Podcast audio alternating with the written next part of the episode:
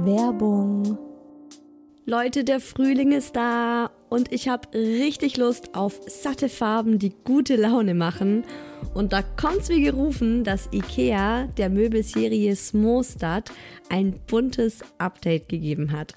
Denn ab sofort gibt es viele neue Farben für die Fronten und Griffe der Smostad-Möbel.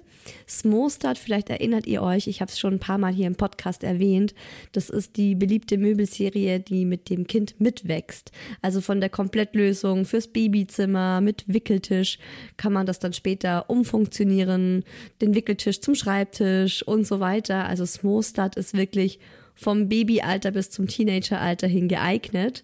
Und wenn man mal wieder frischen Wind im Kinderzimmer haben will, kann man dann zum Beispiel einfach die Farbe der Griffe von weiß zu orange oder gelb oder rosa oder grün ändern und zack, schon sieht das alles wieder ganz neu und fresh aus und man muss jetzt nicht groß irgendwie neue Möbel kaufen.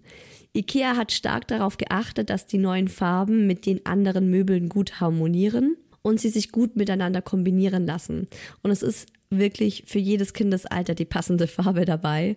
Und es gibt auch noch ein paar coole neue Accessoires für die Smostad-Serie, wie zum Beispiel die Box Jettebjörn für mehr Stauraum, Organizer für Schubladen oder die cleveren Haken LED Head. Ich stehe ja total auf bunte Kinderzimmer und wenn es euch genauso geht, schaut mal rein bei IKEA, egal ob online oder im Store.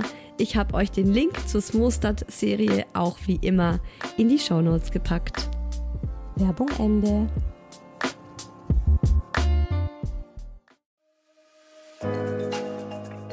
Herzlichen Glückwunsch, ihr drei. Und willkommen, kleines Wesen auf der Erde.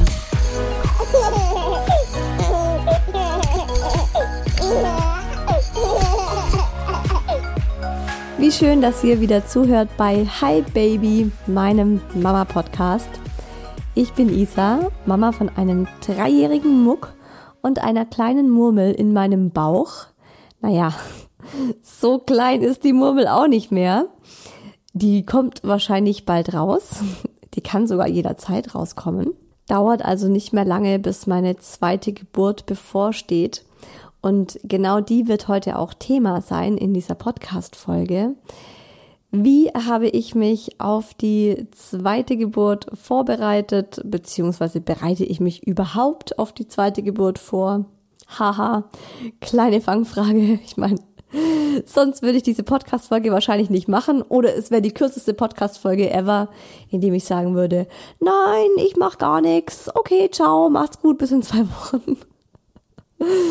Nee, ich bereite mich tatsächlich ähm, auf die zweite Geburt intensiv vor und ich bereite mich auch komplett anders auf die zweite Geburt vor, als ich es auf die erste getan habe mit dem Mucki.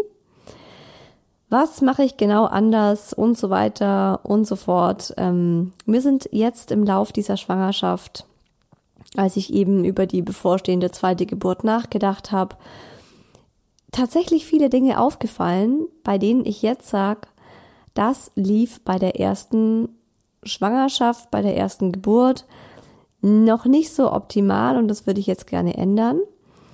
In Bezug auf Geburtsvorbereitungen, aber natürlich auch auf die Geburt selbst. Und was das alles war und ist und wie ich das diesmal anders machen möchte, das erfahrt ihr jetzt in dieser Folge. Und weil ich das Thema selbst total spannend finde, habe ich wie immer auch euch, die Hi Baby Community, zu dem Thema befragt, ob ihr euch unterschiedlich vorbereitet habt auf äh, Kind 2, Kind 3, Kind 4 und vor allem auch, wie die darauffolgenden Geburten im Vergleich zu der ersten Geburt dann auch waren. Also ob es was gebracht hat, dass ihr euch mehr oder weniger vorbereitet habt. Und diese Antworten dazu hört ihr dann wie gewohnt am Ende der Folge im virtuellen Kaffeeklatsch.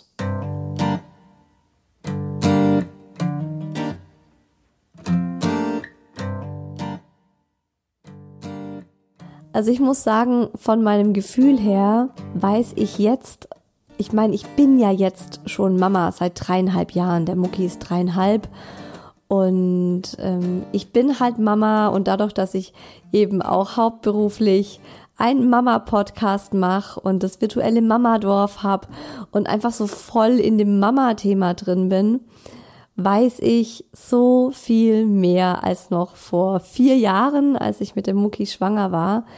Und das ist wirklich so ein Unterschied wie Tag und Nacht. Also ich war davor total naiv, was nicht unbedingt äh, schlecht ist. Ich meine, es ist vielleicht auch gut, gar nicht so viel zu wissen.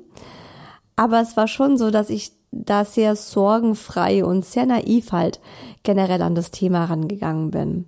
Und ich habe jetzt einfach mit der zweiten Schwangerschaft gemerkt, und zwar schon sehr früh, dass ich das Bedürfnis habe, mich nochmal intensiv mit ähm, Geburt zu beschäftigen und mich eben auch anders zu beschäftigen als wie mit dem Mucki. Und das hat ja schon bei der Frage begonnen, wo möchte ich mein Kind zur Welt bringen? Das ist ja auch schon mal komplett anders gewesen als beim Mucki. Beim Mucki stand einfach außer Frage, dass es im Krankenhaus zur Welt kommt. Da hatte ich ehrlich gesagt auch andere Dinge noch nicht auf dem Schirm. Ich kannte niemanden, der im Geburtshaus war. Geburtshaus war mir völlig fremd. Hausgeburten, dachte ich, hat man vor 100 Jahren gemacht, als es noch keine Option gab, ins Krankenhaus zu gehen. Und es war damals bei Mucke eher so die Frage, was für ein Krankenhaus wählt man, also Kinderintensivstationen dabei, ja oder nein, solche Sachen. Und diesmal habe ich eben schon da angefangen, sehr selbstbestimmt nachzudenken und zu gucken, was tut mir denn gut? Also was bin ich für ein Typ Mensch? Und was hat mich bei der ersten Geburt negativ berührt oder was ist mir negativ in Erinnerung? Was hat mich blockiert? Was hat mir nicht gut getan? Und wie kann ich das jetzt bei der zweiten Geburt anders machen oder ändern oder an welchen Weichen kann ich da schrauben, dass es diesmal eben bei den Sachen, die mich bei der ersten Geburt gestört haben, besser läuft oder gut läuft eigentlich sogar. Und wenn ihr den Podcast ähm, verfolgt und wenn ihr die letzten Folgen so mitgehört habt, dann wisst ihr ja, dass ich dann zuerst ähm, auf die Hausgeburt kam, äh, nein, stopp, dass ich zuerst aufs Geburtshaus kam und dann weiter äh, mich entwickelt habe und gesagt habe, nee, Geburtshaus ist auch nicht das Nonplusultra, weil ich da auch gemerkt habe, okay, es ist nicht so persönlich und ähm, ja, mir fehlt diese persönliche Bindung und dieses Vertrauen zu dem Ort wie zu Hause. Und ich bin einfach ein Mensch, ich kann mich zu Hause total gut gehen lassen, fallen lassen. Ich fühle mich wahnsinnig wohl zu Hause. Ich meine, ich arbeite ja auch zu Hause im Homeoffice und mag es total gerne zu Hause zu sein.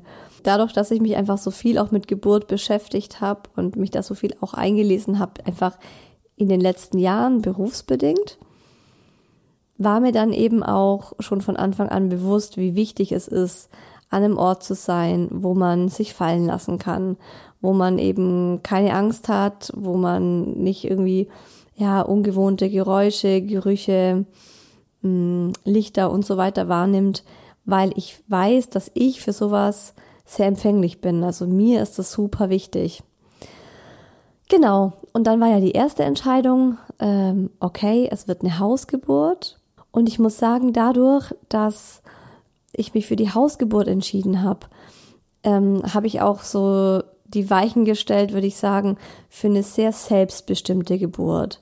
Also generell muss ich sagen, ist es in den Geburtsvorbereitungen jetzt sehr viel selbstbestimmter. Also ich höre mir Sachen an, ich lasse mir Dinge sagen, aber ich habe dazu eine eigene Meinung und ich kann sehr gut selektieren und sagen, okay, das ist ja wirklich mal ein guter Tipp oder danke für die Info, abgeheftet. Werde ich nie wieder drüber nachdenken, weil passt nicht in mein Weltbild oder so rein. Also das kann ich sehr gut ähm, inzwischen irgendwie trennen und ich lasse mir auch, ich rede auch gar nicht mehr viel über die Geburt mit anderen Leuten, weil ich ja selber weiß, was auf einen zukommt. Ähm, und was ich gemeint habe mit dem Selbstbestimmten, ähm, ist zum Beispiel auch, dass ich mich dazu entschieden habe, äh, jetzt kurz nach ähm, dem zweiten großen Ultraschall, also man macht ja so normalerweise standardmäßig zwei große Ultraschalls in der Schwangerschaft und nach dem zweiten großen Ultraschall, wo ich auch gesehen habe, mit der kleinen Murmel ist alles prima, alles bestens, war ich dann auch nicht mehr bei der Frauenärztin, sondern bin bestimmt seit so knapp zwei Monaten äh, für die Vorsorgen nur noch bei meiner Hebamme. Zum einen finde ich es mega cool, weil sie kommt halt zu uns nach Hause und ich muss nicht durch die ganze Stadt fahren, sondern ich habe es hier muckelig schön daheim auf dem Sofa, darf ich da liegen. Und ähm, wenn man den Vergleich dann hat, so eine Vorsorge, wie sie die Hebamme macht und wie sie die Ärztin macht, das ist halt was ganz anderes meine Hebamme, die kennt mich und die weiß einfach alles. Die, die merkt sich alles, was ich ihr sage. Das ist so krass. Ich bin da wirklich dankbar dafür, dass ich die gefunden habe, weil die macht halt auch so Schwangerschaftsmassagen. Die kann mich tapen, wenn ich Schmerzen habe vom Rücken oder von den Füßen her. Ich rufe sie auch an, wenn ich Fragen zu Medikamenten habe. Also ich habe eine, eine richtig enge und gute Bindung zu meiner Hebamme. Das ist mir sehr wichtig weil ich eben auch weiß, dass ich sie anrufen werde, wenn die Kleine sich auf den Weg macht. Das ist ein krasses Gefühl, Leute, mein Gott. Ach, das ist einfach, sich jetzt vorzustellen, dass da bald ein zweites Wesen aus mir herausschlüpft und dann hier ist, das ist einfach, ich komme da nicht drauf klar, ne? Ich komme einfach nicht drauf klar. Es ist so schön, aber auch so, so eine Herausforderung. Und ich freue mich wahnsinnig drauf, aber ich habe auch so einen Respekt davor. Aber ich freue mich so wahnsinnig drauf. Und die Vorstellung, wirklich das so komplett anders zu machen als bei Mucki, also wirklich, wenn es losgeht, werde ich zu Hause bleiben und ähm, ich werde nur noch meinem Mann sagen, hey, ruf die Hebamme an und dann weiß ich genau, wer da kommt. Ich, ich gucke sie oft an in den Vorsorgeuntersuchungen und denke mir, ja, du wirst hier sein, wenn ich in den Wehen lieg und ähm, in meinem Geburtspool hier im Best Case im Wohnzimmer äh, mein Ding mache. Ja, dazu komme ich aber dann auch gleich noch. Also genau, ich bin die Hebamme ganz anders ein. Und ich finde, die Hebamme macht auch die Vorsorgen so schön, weil sie total respektvoll mit mir und der Kleinen und meinem Körper umgeht. Also meine Frauenärztin ist so, ich finde meine Frauenärztin super kompetent und ich finde es auch gut, eine Frauenärztin, also ich würde auf jeden Fall auch auf die Frauenärztin zurückgreifen und werde auch vor der Geburt nochmal zu ihr gehen und sie nochmal fragen, hey, für die Hausgeburt sind alle Weichen auf grün.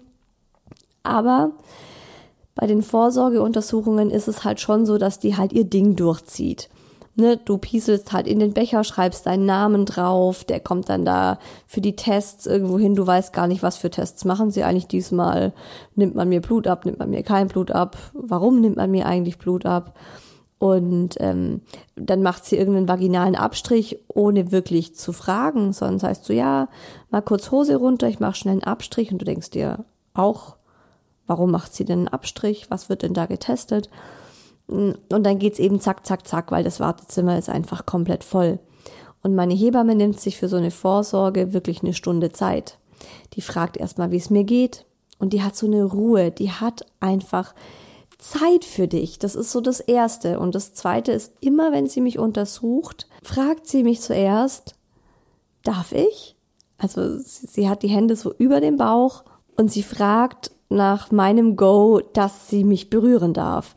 Also das ist einfach so ein sehr respektvoller Umgang und das finde ich sehr schön. Und das genieße ich tatsächlich total, dass ich die Vorsorgen jetzt mit der Hebamme habe. Ein weiterer richtig großer Unterschied, also wenn nicht vielleicht sogar der größte Unterschied, ist, dass ich jetzt ähm, in der Schwangerschaft einfach seit Beginn der Schwangerschaft regelmäßig meditiere. Ich habe ähm, begonnen regelmäßig zu meditieren, da war der Mucki eineinhalb. Da war nämlich, also mit einem Jahr und drei Monaten ist er in die Kita gekommen. Und dann habe ich wieder angefangen zu arbeiten. Und mit eineinhalb, als er eineinhalb war, da hatte ich ja so einen Breakdown, Meltdown und ähm, da war ich komplett überfordert und äh, wusste nicht mehr, wo vorne und hinten ist und war ja dann, ich hatte ja drei Hexenschüsse in sechs Wochen, konnte mich nicht mehr bewegen, vollkommen gestresst und habe dann angefangen regelmäßig zu meditieren. Es hat mir total gut getan. Und seitdem ist halt Meditation so ein fixer Bestandteil in meinem Alltag. Und daher war es auch ganz klar, dass ich ähm, ja seit Beginn der Schwangerschaft und ja auch schon davor im Kinderwunsch einfach immer regelmäßig meditiert habe und dann auch eben immer mehr auf Kinderwunschmeditationen gegangen bin und dann eben auf Schwangerschaftsmeditationen und da einfach angefangen habe, mich mit ähm, dem Baby zu verbinden. Zu ganz zu Beginn waren das so ähm, Schwangerschaftsmeditationen auf YouTube. Habe ich einfach da eingegeben, gegoogelt und mir da rausgezogen, was eben mich gerade in dem Moment angesprochen hat. Dann habe ich äh, angefangen mit dem Podcast Die friedliche Geburt von Christine Graf. Und da sind ja auch ein paar Gratis-Meditationen in ihren, in ihrem Podcast mit drin. Also immer wieder mal gibt's auch da richtig schöne Meditationen. Ich habe dann auch angefangen, ihren Podcast zu suchten. Ich finde, dieser Podcast ist eine unfassbar gute Geburtsvorbereitung. Wenn man so ein Typ eben ist für ja ähm, spirituell so ein bisschen meditativ, alternativ, ähm, ja, also mein Mann findet ihre Stimme zum Beispiel schrecklich, der kann das sich nicht anhören, der wird richtig aggro, wenn er die hört. Ja, der wird generell so ein bisschen aggro, wenn ich so in dieser spirituellen Schiene drin bin. Deswegen, ich, das kriegt er immer nicht so mit, das mache ich halt nur für mich. Er kann damit nicht so wirklich was anfangen. Und ich habe dann ihren Podcast gesuchtet. Und ich finde auch jedes Mal, also wenn ich so das Gefühl habe, wow, ich muss mich mal wieder ein bisschen mit der Schwangerschaft verbinden oder möchte mal wieder zu mir kommen und habe jetzt mal wieder ein bisschen Zeit für die zweite Schwangerschaft, weil die geht schon im Alltag sehr unter. Jetzt äh, mit Kind und Selbstständigkeit und so weiter und, neuer Wohnung. Wir ziehen ja bald um. Ähm, geht es tatsächlich unter. Aber für mich ist so ein richtig guter Anker äh, der Podcast von Christine Graf oder generell wenn man dann so einen, Schwangerschaftspodcast hat, der einem gefällt und ich höre mir dann eine Folge an, dann bin ich wieder voll drin. Ich habe dann tatsächlich auch ihren Online-Geburtsvorbereitungskurs gebucht und das soll jetzt hier, äh, es ist keine bezahlte Werbung, sondern ich wollte es euch einfach nur als Tipp mit an die Hand geben, weil ich den wirklich gut finde, also wirklich toll. Und ich hatte ja schon einen normalen Geburtsvorbereitungskurs bei Baby Number One beim Mucki. Dann hatte ich einen Hypnobirthing-Geburtsvorbereitungskurs auch beim Mucki. Den habe ich damals, ähm, tja, wie habe ich denn den bekommen? Doch, den habe ich schon gemacht in Vorbereitung auf den Hi Baby Podcast. Genau, aber da hatte der noch nicht gestartet. Ich dachte nämlich gerade, den Podcast habe ich ja gestartet, da war der Mucki ein halbes Jahr alt. Aber den Geburtsvorbereitungskurs, den Hypnobirthing-Kurs, den habe ich damals, es war auch schon so eine ähm, Podcast-Kooperation. Äh, ja, und ich habe jetzt übrigens, haha, voll fast vergessen, für die zweite Geburt habe ich auch einen Geburtsvorbereitungskurs gemacht. Und zwar einen, der heißt ähm, Geburtsvorbereitung ab dem zweiten Kind.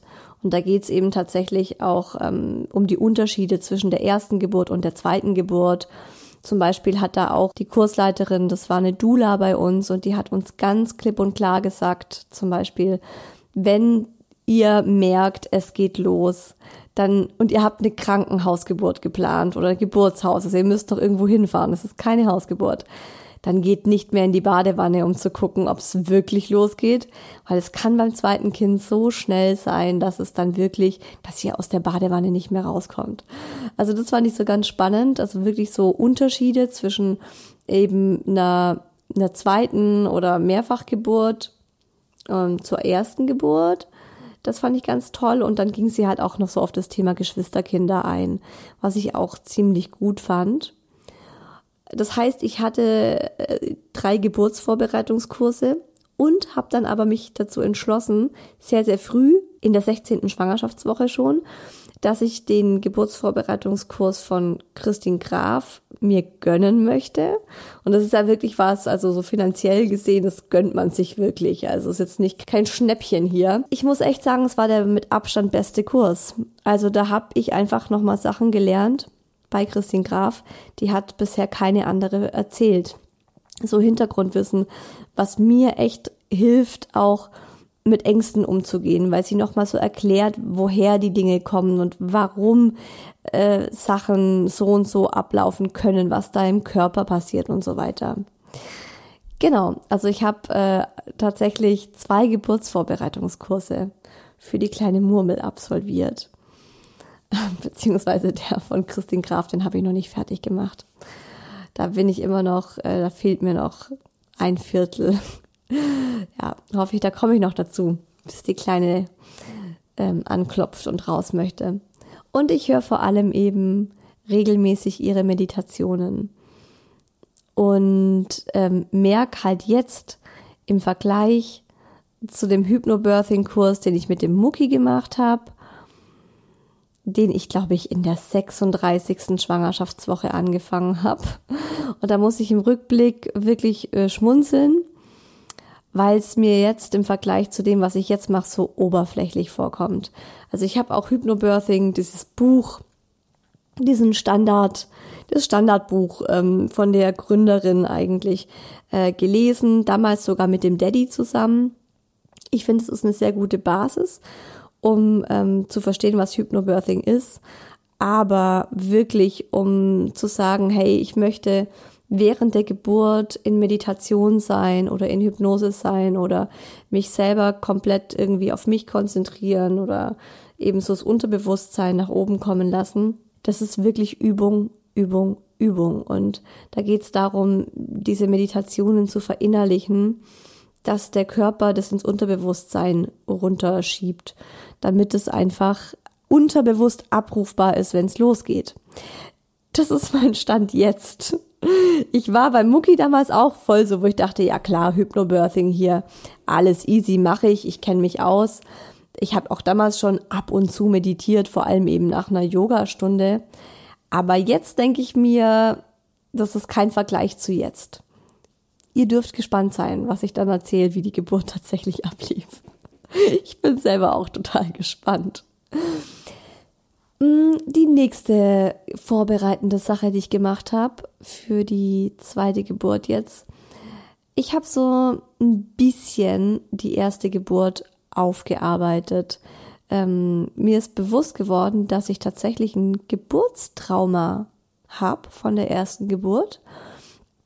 Und äh, das ist mir auch erst jetzt mit der zweiten Schwangerschaft bewusst geworden. Ich habe ähm, während äh, einem Gespräch mit einer Hebamme, damals noch im Geburtshaus, habe ich von der ersten Geburt erzählt. Plötzlich habe ich so anfangen müssen zu weinen und ich konnte nicht mehr aufhören. Und das ist auch was, was Christine Graf in ihrem Geburtsvorbereitungskurs oder glaub sogar auch in einer Podcast-Folge sagt. Ähm, das passiert sehr häufig bei Frauen, wenn es um die zweite Geburt geht und sie dann eben von der vorherigen Geburt sprechen, dass die einfach anfangen zu heulen und sich dann auch dafür entschuldigen und sagen, oh Gott, ich weiß gar nicht, wo das gerade herkommt. Ich hatte eigentlich, ähm, ja, laut Bericht eine natürliche, komplikationslose Geburt. Ich darf mich eigentlich gar nicht beschweren. Und sie sagt halt auch ganz klar, das ist ein Geburtstrauma. Das sind einfach Dinge passiert und die, es ist ganz wichtig, das aufzuarbeiten weil das kommt ansonsten während der ersten Geburt einfach nochmal hoch. Und das sind so Ängste, die man eben seit der Geburt nicht mehr angeguckt hat. Und die können uns halt dann unterbewusst so blockieren, dass wir Probleme haben, das zweite Kind auf die Welt zu bringen, weil wir, weil wir vielleicht unterbewusst wieder Angst haben, dass es genauso abläuft oder dass diese Sachen wieder genauso schlimm oder problematisch werden wie bei der ersten Geburt. Und bei mir war das vor allem so ein bisschen auch die äußeren Umstände im Krankenhaus, wo ich ja dann eben auch gerade deswegen jetzt die Hausgeburt wähle, wo ich sage, ich möchte das einfach nicht mehr erleben, dass ich wohin komme und ich in einem völlig überfüllten Kreissaal bin und es kein Zimmer für mich gibt und es keinen Platz für mich gibt und ich mich völlig alleine fühle in einer völlig fremden Umgebung und ständig irgendwie irritiert werde, also von, von Dingen, also wisst ihr, dann heißt hier, packt ihr irgendwie ein schönes Duftöl ein. Äh, in den Geburtsräumen gibt's so Duft, wie nennt man das? Also Duftkerzen oder so Stöfchen, wo man so Duft reintun kann oder kannst du eine Playlist abspielen. Ja, ich hatte einfach kein Zimmer im Krankenhaus und meine Geburtstasche ist verloren gegangen im Chaos, weil sie irgendwo stand. Ähm, das war einfach äh, alles völlig realitätsfern. Und das ist halt sowas, wo ich sage, ähm, das war für mich traumatisch, dieses Erlebnis. Und das habe ich jetzt auch versucht, so ein bisschen aufzuarbeiten. Ich wollte es eigentlich richtig gut aufarbeiten und ähm, habe auch versucht, äh, eine Therapeutin zu finden. Es gibt echt so Traumatherapeutinnen, die auf genau sowas spezialisiert sind. Und dann hast du mit denen irgendwie ein paar Sitzungen. Danach geht's dir hoffentlich besser. Aber es war bei mir jetzt in meinem Fall wirklich schwierig. Ich habe äh, niemanden bekommen, der noch Kapazitäten hat. Ich glaube, den ersten Termin hätte ich im Mai wahrnehmen können. Und ja, die Kleine kommt im Februar. So, ich habe es dann einfach für mich selber versucht, so ein bisschen aufzulösen durch Meditationen, durch geführte Meditationen, die ich in dieser Richtung dann angehört habe. Und ähm, also so zum Beispiel irgendwie sich mit den eigenen Ängsten auseinandersetzen oder Blockaden lösen. Solche Meditationen habe ich gemacht. Habe auch sehr viel äh, für mich über das Thema nachgedacht und bin da auch zu einigen Erkenntnissen gekommen und hatte dann für mich das Gefühl, okay, ich habe das Thema bearbeitet, so wie ich es halt jetzt konnte, ohne Hilfe von außen. Nächste Vorbereitung, die ich jetzt treffe und die ich völlig anders mache als bei der ersten Vorbereitung mit dem Mucki, ist, also für mich spielt jetzt bei der ganzen Geburtsvorbereitung auch die Zeit, die, die erste Zeit, wenn er draußen ist, eine riesengroße Rolle, nämlich das Wochenbett. Wenn ihr meine Wochenbettfolge mit dem Mucki gehört habt, Horror-Wochenbett oder Wochenbett-Horror oder wie ich die genannt habe, wisst ihr Bescheid. Ich habe mich überhaupt 0,0 auf das Wochenbett vorbereitet. Ich dachte mir damals, hey, Hauptsache, du machst die Geburt irgendwie und dann, dann läuft die Sache. Dann wird geschmust und sich lieb gehabt und wow, äh, das ist dann alles, du bist auf rosa-roten Wolken und so weiter. Ich hatte einfach überhaupt keine Ahnung und bin dann in dieses Wochenbett geworfen worden. Und jetzt habe ich einen riesen Fokus auf das Wochenbett ähm, und mache da total viele Vorbereitungen. Also zum Beispiel habe ich ganz genau abgeklärt, was mit dem Mucki am Anfang passiert. Also der Daddy hat ähm, einen Monat Elternzeit und zwei Wochen Urlaub. Das heißt, er ist die ersten sechs Wochen daheim. Äh, wir haben aber auch beide Omas fix eingebunden, so dass wir in den ersten zwei Wochen wahrscheinlich immer eine Oma jeden Tag hier haben werden, die sich um den Mucki kümmert und sich ums Essen kümmert und um Wäsche waschen, also um wirklich so alles drumherum, weil ich wirklich gesagt habe, ich werde die erste Woche nach der Geburt liegen und zwar im Bett. Das ist mir total wichtig, weil das habe ich bei der ersten Geburt überhaupt nicht auf dem Schirm gehabt. Das hat mir auch niemand gesagt, ehrlich gesagt, hm, dass ich das ähm, vielleicht tun sollte oder dass es wichtig ist.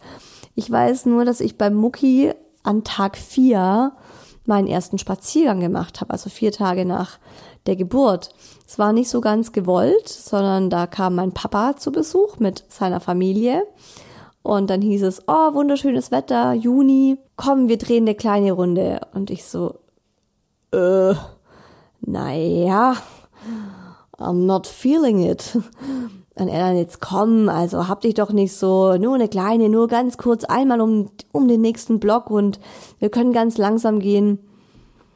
Wir sind dann auch ganz langsam gegangen, weil alles andere war überhaupt nicht möglich und äh, ich glaube, alle haben gemerkt, dass das keine gute Idee war. Der kleine Mucki hat geschrien wie am Spieß und ich habe ihn auch noch getragen und bin dann da wirklich um diesen Block, für den ich normal fünf Minuten brauche, habe ich eine halbe Stunde gebraucht und bin da geschlürft, ein Bein vor das andere. Ja, war eine völlig schwachsinnige Idee. Ich habe jetzt auch Beckenbodenprobleme ohne Ende. Und meine Hebamme jetzt hat mir auch gesagt, ja, ganz klar, also ist ganz klar darauf zurückzuführen, dass ich das Wochenbett nicht ernst genommen habe und nicht lag. Und es ist so elementar wichtig, in der ersten Woche nach der Geburt zu liegen für deinen ganzen Körper. auch, also auch für alles, auch dass das Stillen gut funktioniert, dass die Bindung mit deinem Kind gut funktioniert. Du brauchst Ruhe, du brauchst Muße, du brauchst Zeit, du brauchst Nähe. Und deswegen habe ich mir diesmal, und ich weiß, dass es eine riesen Herausforderung für mich wird, wirklich zu sagen, ich bleibe liegen und ich werde keinen Finger rühren. außer eben mich um die kleine Murmel zu kümmern. Und natürlich kann der Mucki jederzeit zu mir ins Bett kommen und ich lese mit ihm Bücher und bin für ihn da, aber halt im Liegen. Ja, da wird es dann auch nächste, also übernächste Woche eine Folge zu geben, das schlechte Mama-Gewissen. Das ist nämlich echt so mein Thema, dass ich dann immer denk, ach komm, ach Isa, jetzt stell dich nicht so an und so.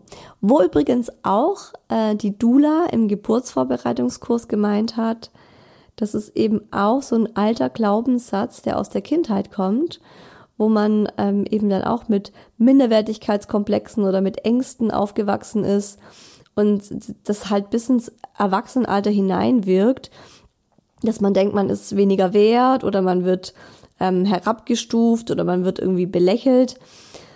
Äh, und ich für voll genommen, wenn man sich mal um sich selbst kümmert und dann eben sagt, nein, ich bleibe diese Woche komplett liegen. Was wir auch machen, ist, dass wir gerade ähm, das jetzt auch schon mal so ein bisschen testen, wie das ist, wenn ich tatsächlich ja nicht für den Mucki so zuständig bin. Also wir fangen jetzt schon an, dass der Daddy ihn jeden Abend fürs Bett richtet und ihn ins Bett bringt, zum Beispiel. Ähm, und das mir abgenommen wird. Oder dieses Wochenende ist zum Beispiel meine Mama da und ich habe auch zu ihr gesagt, du, ich, ich lehne mich total zurück und du machst mal und du guckst mal. Also ich bin einfach auch nicht ansprechbar jetzt oder ich finde es halt auch super stressig, wenn dann jemand da ist, aber diese Person dann halt alle 15 Minuten zu dir kommt und dich fragt, was soll er denn jetzt essen? Was soll er denn anziehen? Was soll ich denn jetzt mit ihm machen? Ähm, darf er das? Darf er das? Dann denke ich mir so, ach, dann mache ich es doch lieber selber, weil dann muss ich nicht ständig erklären und überlegen und nachdenken. Deswegen habe ich jetzt zum Beispiel auch ganz viele Listen geschrieben. Ey, wie ein Freak, sage ich euch. Ich bin so richtig hart im Nestbautrieb drin. Ich habe diese Woche, glaube ich, sieben Listen geschrieben, Minimum. Eine Liste, was der Mucki ähm, gerne snackt tagsüber. Dass man ihm einfach, weil der snackt gerne, der hat ständig Hunger, ähm, dass man mich da nicht ständig fragt, was kann er denn essen, wo ist es, habe ich alles minutiös aufgeschrieben. Dann habe ich unsere Morgenroutine aufgeschrieben, also was frühstücken wir, was machen wir um welche Uhrzeit, damit wir dann auch pünktlich im Kindergarten sind, was muss er da mitnehmen. Dann habe ich eine Liste geschrieben mit Essen, das immer geht, das er mag, dass man kochen kann. Ich habe eine Liste geschrieben mit Indoor- und Outdoor-Aktivitäten, die man mit ihm machen kann. Und ich habe äh, einen Geburtsplan geschrieben. Also eine Liste eigentlich ja für den Daddy im, in erster Linie, wo genau drauf steht, was er zu tun hat, wenn es losgeht. Das ist nämlich auch nochmal anders als jetzt bei einer Krankenhausgeburt, mh, mm, weil er muss hier einiges vorbereiten, einfach für die Hausgeburt. Ich möchte ähm, in einem Geburtspool hier zu Hause gebären. Und äh, den muss man eben frühzeitig aufpumpen. Also nicht per Hand, sondern mit der Steckdose. Aber der dauert, glaube ich, eine Dreiviertelstunde, bis das Wasser drin ist. Und äh, dann muss so ein Malerflies unter den Pool, damit irgendwie es nicht durchnässt. Und ja, man muss einfach so ein paar Dinge vorbereiten, Handtücher bereitlegen, äh, Waschlappen bereitlegen. Und ich habe ihm das tatsächlich alles ganz genau aufgeschrieben. Auch so, dass er dann den Raum abdunkelt, in dem ich dann jeweils bin, welche Lichter ich anhaben möchte, welche Lichter ich nicht anhaben möchte, Kerzen. Ähm, ich habe mir ein eigenes Massageöl gemischt, wo ich, also wer Hypnobirthing gemacht hat, weiß, dass es so Anker gibt, die die Frau wieder zu sich bringen sollen, wenn es gerade irgendwie heftig ist oder wenn gerade irgendwas ist, was sie rausgebracht hat. Und ein Anker kann ein bestimmter Duft sein, weil unser Unterbewusstsein ziemlich stark auf Düfte reagiert. Das kennt ihr vielleicht, wenn ihr ähm, irgendwas aus eurer Kindheit riecht. Also bei mir ist zum Beispiel so, immer wenn ich zu meiner Oma kam, hat sie diesen, diesen einen Kuchen gebacken. Und wenn ich jetzt diesen Kuchen riech, muss ich sofort an meine Oma denken. Und deswegen nutzt man beim Hypnobirthing oder auch bei der friedlichen Geburt von Christine Graf, ähm, also man kann einen Duft nutzen.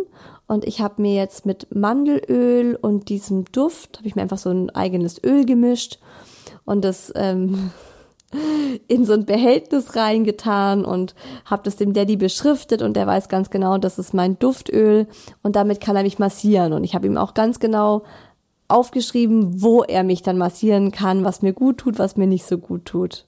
Also es ist schon wirklich Isa, der, der Oberorganisationsfreak ist in mir rausgekommen.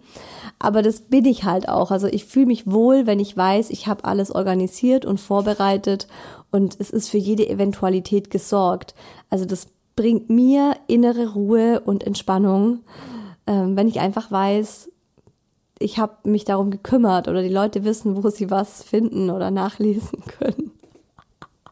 Ich habe dann dem Daddy diesen drei Seiten PDF extra als PDF gemacht, dass er nichts mehr dran rumschreiben kann, habe ich ihm dann in die Arbeit gemailt, weil ich genau wusste, wenn ich ihm das händisch übergebe, würde er sich mega aufregen oder wird es zu mega schlechter Stimmung führen. Und ähm, so war es dann auch. Also es war ganz gut, dass ich ihm gemailt habe und dann habe ich ihn angerufen und gemeint, ja, habt ihr gerade eine Mail geschickt, das ist mein Geburtsplan.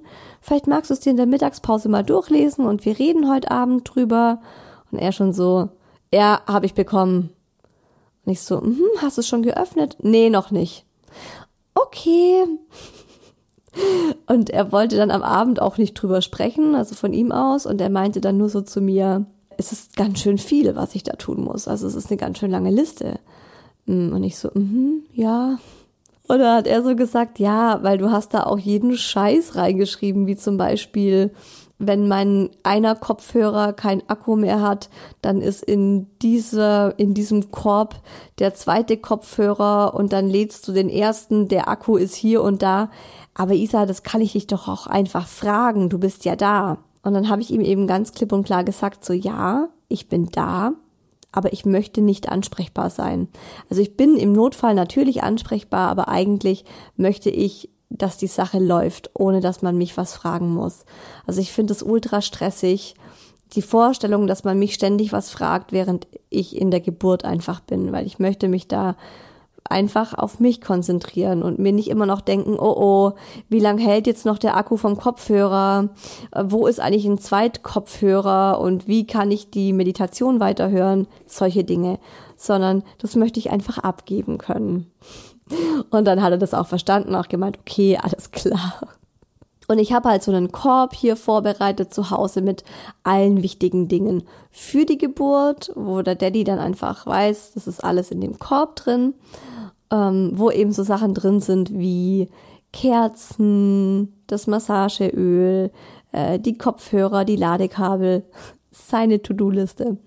Und ich habe einen Korb vorbereitet für nach der Geburt. Ah ja, Traubenzucker ist auch noch mit drin in dem Geburtskorb. Und das war's eigentlich. Also ich finde, man braucht da wirklich nicht so viel. Aber Traubenzucker war mir noch wichtig. Habe ich bei Muckis Geburt habe ich eine ganze Packung Traubenzucker gefressen in, innerhalb von zwei Stunden. Hat mir voll gut getan. Und dann habe ich noch einen Korb hergerichtet für nach der Geburt also so der Wochenbettkorb, wo ich halt auch alles griffbereit habe und wo, wo es mir auch wichtig war, das jetzt vorher einzukaufen und parat zu haben. Und zum einen sind es Sachen fürs Stillen. Silberhütchen habe ich mir diesmal gegönnt. Multimam-Kompressen, Lancino-Creme, einen Stilltee und einen Wöchnerinnentee habe ich von der Bahnhofsapotheke bestellt. Äh, weiß nicht, ob ihr die Bahnhofsapotheke kennt. Das sind diese ganzen Produkte von der Stadelmann. Das ist doch diese, diese Hebamme, die man so kennt, so diese Koryphäe. Und äh, die macht ja auch so ganz viele so medizinische Produkte für Neugeborene und für Mamas halt. Und da habe ich mir von ihr halt ähm, den Wöchnerinnen und den Stilltee geholt. Auch ein Babymassageöl von ihr. Und was ich unbedingt noch machen möchte, was aber nicht ähm, in den Korb reinkommt, sondern in die Tiefkühltruhe, das sind ähm, Wöchnerinnenbinden, die ich mit so einer Arnika-Tinktur beträufel. Also es, kommt einfach Arnika-Tinktur drauf und die werde ich mir dann in ähm, in, in so in diese Höschen, in diese Unterhosen, diese Einmalunterhosen, die habe ich auch schon besorgt, diese Binden habe ich auch schon besorgt, ähm, weil ich mir die reintun. Und das hatte ich ähm, im Krankenhaus bekommen nach Muckis Geburt. Und das war eins der geilsten Dinge überhaupt. Ich habe einfach, äh, glaube ich, alle zwei Stunden mir so eine neue Binde, die in Arnika-Tinktur getränkt war, direkt aus der Tiefkühltruhe. Die meinten immer zu mir, sie müssen sie aber auftauen lassen. Also bitte nehmen Sie zuerst die aus dem Kühlschrank und äh, nur wenn die leer sind aus der Tiefkühltruhe und die bitte zehn Minuten auftauen lassen. Äh, habe ich nicht gemacht. Ich habe die tief gekühlt mir in die Unterhose gepackt und das war das Allergeilste. Genau, das habe ich mir vorbereitet. Ich habe mir neue Still-BHs gekauft nämlich so welche ähm, ohne so Clips, sondern die man einfach so aufklappen kann, kann man das so sagen, äh, die ich ganz cool fand, die ich bequem finde und die ich auch hochwertig finde, die mir auch richtig gut passen, äh, weil meine ersten Still-BHs, es waren, war so ein Vierer-Pack von H&M, die fand ich irgendwie nicht so cool. Die habe ich jetzt auch noch da, klar, äh, zur Not oder mal, wenn die anderen alle in der Wäsche sind, aber das war auch noch was, was ich mir diesmal einfach so gönnen wollte, so richtig gute Still-BHs. Und was ich dann auch noch gemacht habe und ähm, erwähnenswert finde, so für die Geburtsvorbereitung, ist, ähm, dass ich mich noch mal so ein bisschen eingelesen habe, was ist eigentlich so ein Neugeborenes für ein Wesen? Also und vor allem, nachdem ich das dann auch alles gelesen habe, sind mir echt so ein paar Dinge mit dem Mucki bewusst geworden, wo ich mir dachte, Mensch, ich hatte damals zu wenig Empathie für ein Neugeborenes. Und ich habe einfach zu wenig verstanden, was in einem Neugeborenen vor sich geht und auch was für ein, ja, logischerweise, was für ein komplexes Wesen ein Neugeborenes ist und was das braucht, was der Unterschied eigentlich ist von aus der Gebärmutter raus in diese Welt und ähm, plötzlich äh, ja nicht mehr diese Wärme, diese Enge, dieses geborgene Gefühl im Bauch zu haben. Und ähm, da einfach ein bisschen, damit ich da so ein bisschen empathischer drauf reagieren kann und nicht irgendwie denk so wie bei dem Mucki, ja, stillen, schlafen, knuddeln, that's it. Und wenn er ein bisschen Bauchweh hat, dann gibt's ein Babybauch-Massageöl und dann ist es damit auch in den Griff zu kriegen. Also ich habe mich da nochmal eingelesen. Das Buch habe ich euch auch schon mal empfohlen. Ähm, Mutter werden heißt das Buch. Das finde ich total schön geschrieben und da wird einem wirklich auch nochmal so erklärt, um was es eigentlich auch im Wochenbett geht oder auch direkt nach der Geburt, was da wichtig ist für das Baby, was das Neugeborene einfach braucht, was es für Bedürfnisse hat. Das fand ich selber auch nochmal wichtig. Und wir haben eine Federwiege gekauft. Diesmal gibt's eine Federwiege und ich bin ganz gespannt drauf, ob das wirklich einen Unterschied macht, wenn das Baby da ähm, in der Luft geschaukelt wird, ob es dann besser schläft. Ich werde euch darüber auf dem Laufenden halten. Kleine Werbeunterbrechung. Ihr bekommt dauerhaft 5% Rabatt auf euren kompletten Einkauf bei Coro also corodrogerie.de mit dem Code HiBaby. Da könnt ihr bei Coro ganz entspannt vom Sofa aus Lebensmittel, meist in Bioqualität, online kaufen. Die haben super leckere Nussmischungen oder Nussmuse, getrocknetes Obst, Haferflocken, Hafermilch und so weiter. Haben ein riesengroßes Angebot. Ich habe hier gerade zum Beispiel auf dem Schreibtisch äh, geröstete Haselnüsse und Mandeln, Salted Karamell und getrocknete Ananasscheiben zum Snacken. Könnt ihr einfach mal vorbeischauen. Der Link ist auch nochmal in den Show Notes. 5% Rabatt mit dem Code Hi Baby. Werbung Ende. Und jetzt kommen wir zum virtuellen Kaffeeklatsch und euren Geschichten zum Thema die zweite, dritte, vierte Geburt. Erste Nachricht. Ich wollte diesmal unbedingt eine Geburt ohne PDA. Ich habe regelmäßig Atemübungen gemacht und mir die Geburt auch immer wieder vor Augen geführt, wie es wohl sein wird. Ich wusste ja ungefähr, was auf mich zukommt. Meine erste Geburt war sogar eine Zwillingsgeburt und alles andere als schön. Ich habe mich innerlich viel besser auf die zweite Geburt vorbereitet.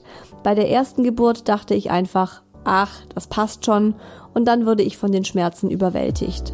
Dank meiner guten Vorbereitung konnte ich meinen dritten Sohn ohne jegliche Schmerzmittel entbinden. Ich erinnere mich immer gerne an diese Geburt zurück. Sie ist genau so verlaufen, wie ich es mir gewünscht hatte. Ach, wie schön. Sau cool. Also sowas macht echt Mut. Cool.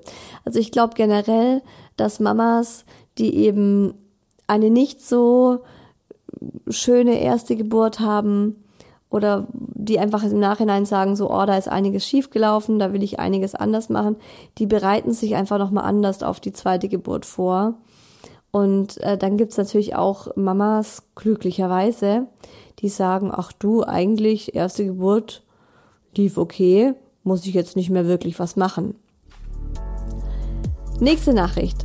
Ich mache leider viel weniger als beim ersten Kind. Bei Nummer 1 habe ich alles an Lektüre verschlungen und Kurse gemacht. Jetzt mache ich nichts, sondern hatte lediglich ein Gespräch mit der Hebamme. Nächste Nachricht. Ich bin aktuell in der 17. Schwangerschaftswoche und habe überhaupt keine Zeit, über das zweite Baby nachzudenken. Abends im Bett gibt es dann aber immerhin 10 Minuten Bauchstreicheln für den Babyboy ja, das kenne ich total. Also, dass man im Alltag keine Zeit hat, äh, ja, diese Schwangerschaft so zu genießen und wertzuschätzen, kenne ich total. Aber ähm, es ist wirklich eine Frage der Prioritäten und ich finde, wir, wir müssen uns da auch Zeit schaufeln. Das sind wir dem zweiten Kind schuldig so ein bisschen. Also in welchem Ausmaß das jetzt sein kann, ist natürlich dahingestellt. Und es ist auch ganz klar, dass es nicht so ist wie beim ersten. Und deswegen dürfen wir auch kein schlechtes Gewissen haben. Schlechte Mama-Gewissen und so. Da hat auch meine Hebamme mir ganz äh, viel dazu gesagt, weil ich eben auch so ein schlechtes Gewissen hatte. Und mir dachte, boah, ich habe so wenig Zeit für dieses zweite Kind. Die hat auch gemeint, das ist halt so und das ist ganz normal. Aber man sollte dann wirklich auch äh, trotz allem sich da Zeiträume für schaffen oder Routinen schaffen, die dann eben nur so für das zweite Kind gedacht sind. Ah, ganz kurze Nachricht hier. Ich gönne mir jetzt mehr Ruhe als bei der ersten Schwangerschaft. Ach, du bist mein Vorbild, ganz ehrlich. Das würde ich auch gerne tun und das ist auch was, was ich tun sollte, aber es im Moment einfach nicht mache. Und das ist mein eigenes, mein eigener Fehler, dass ich das nicht mache. Aber das finde ich sehr, sehr schön. Eine schreibt, ich mache definitiv mehr. Die Geburt Nummer eins endete leider im Kaiserschnitt, vor allem da ich keine richtige Begleitung durch Hebammen hatte. Nächstes Mal möchte ich, sollte das Krankenhaus wieder keine Zeit für mich haben und mich immer wieder stundenlang alleine lassen, vorbereitet sein und wissen, was ich im Falle eines Geburtsstillstandes selber machen kann. Zum Beispiel welche Positionen und so weiter. Zudem wird mein Mann gut vorbereitet, um meine Meinung vertreten zu können, falls ich es unter den Wehen gerade nicht kann, so dass mir nicht wieder Dinge wie Wehenhämmer aufgeschwatzt werden, ohne dass ich sie möchte. Außerdem wähle ich dieses Mal das Krankenhaus weißer und gehe nicht in das, das am nächsten liegt, sondern versuche eins zu finden, in dem die Rahmenbedingungen für mich stimmen. Sehr schön, ja, finde ich super. Klingt alles auch sehr selbstbestimmt. Ich hatte eine Traumabewältigung nach der ersten Geburt. Mhm. Ja, das ist leider bei vielen Frauen Thema, ne? Was heißt leider? Finde ich cool, dass du es gemacht hast. Nächste Nachricht. Ich habe mir weniger Besuch im Wochenbett vorgenommen. Yes, ich auch. Ähm, bin gespannt, wie das klappt. Ob da einige vor den Kopf gestoßen sein werden, aber tatsächlich möchte ich das genauso auch weniger machen. Ich habe mir bei der zweiten Geburt einfach vorgenommen, nicht so überzogene Erwartungen an die Geburt zu haben. Finde ich auch sehr schön. Ist ja auch gerade bei uns in der Gesellschaft so ein Thema, dass wir so riesenhohe Erwartungen an die Geburt haben und auch an die Frauen haben und auch natürlich wir Schwangere an uns selber haben. Finde ich sehr, sehr schön. Ich habe mir diesmal einen Hypnobirthing-Kurs gegönnt. Sehr cool. Da die erste Geburt traumatisch war und mit Notkaiserschnitt endete, wähle ich jetzt bei der zweiten Schwangerschaft direkt den Kaiserschnitt. Und auch das ist selbstbestimmt. Also wenn du dich damit wohler fühlst und offensichtlich hast du dich damit auseinandergesetzt und das ist für dich die Wahl, mit der du dich am besten fühlst, dann ist es ganz alleine deine Entscheidung und voll in Ordnung und voll gut, dass du das für dich jetzt so entschieden hast. Und die letzte Nachricht zu dem Thema. Auf die zweite Geburt konnte ich mich viel intensiver vorbereiten. Während der zweiten Geburt konnte ich mich tatsächlich viel besser auf die Situation einstellen. Ich war bei mir und habe viel durch die Atmung verarbeitet. Die Wehen habe ich mir so vorgestellt, dass sie mit mir daran arbeiten, dass das Baby rauskommt und nicht als ein Schmerz gegen mich sind. Ich kann es schwer beschreiben, aber es hat mir so sehr geholfen und es hilft generell so viel, sich intensiv mit der Geburt zu beschäftigen. Alles Gute für euch. Ja, Dankeschön. Das ist sehr lieb. Ähm, ja, also ich finde es ganz spannend. Das ist wirklich so, die einen haben sich viel intensiver beschäftigt und die anderen so gar nicht. Und ich glaube, das ist wirklich eine Sache, wie die erste Geburt ablief.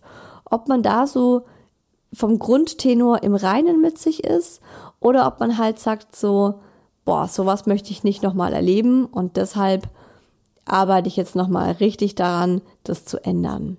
Und für alle, die jetzt auch bald eine zweite Geburt vor sich haben, äh, ich wünsche euch das Allerbeste und drücke euch die Daumen, dass die richtig gut wird. Wird schon, oder? Wir werden das Baby schon schaukeln. Und wir hören uns übernächsten Sonntag wieder mit einer neuen Folge. Dann, wie schon erwähnt, mit dem Thema das schlechte Mama-Gewissen. Es ist ja unglaublich, wie oft und bei welchen Dingen wir Mamas ein schlechtes Gewissen haben.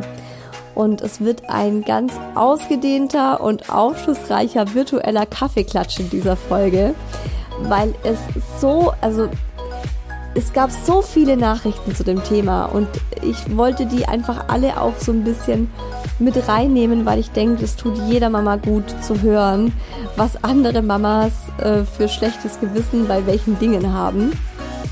Ja, und ich habe natürlich auch einiges zu dem Thema zu erzählen. Ich freue mich schon drauf. Lasst es euch gut gehen. Wir hören uns in zwei Wochen wieder. Gönnt euch was. Bis dahin alles Liebe. Eure Isa.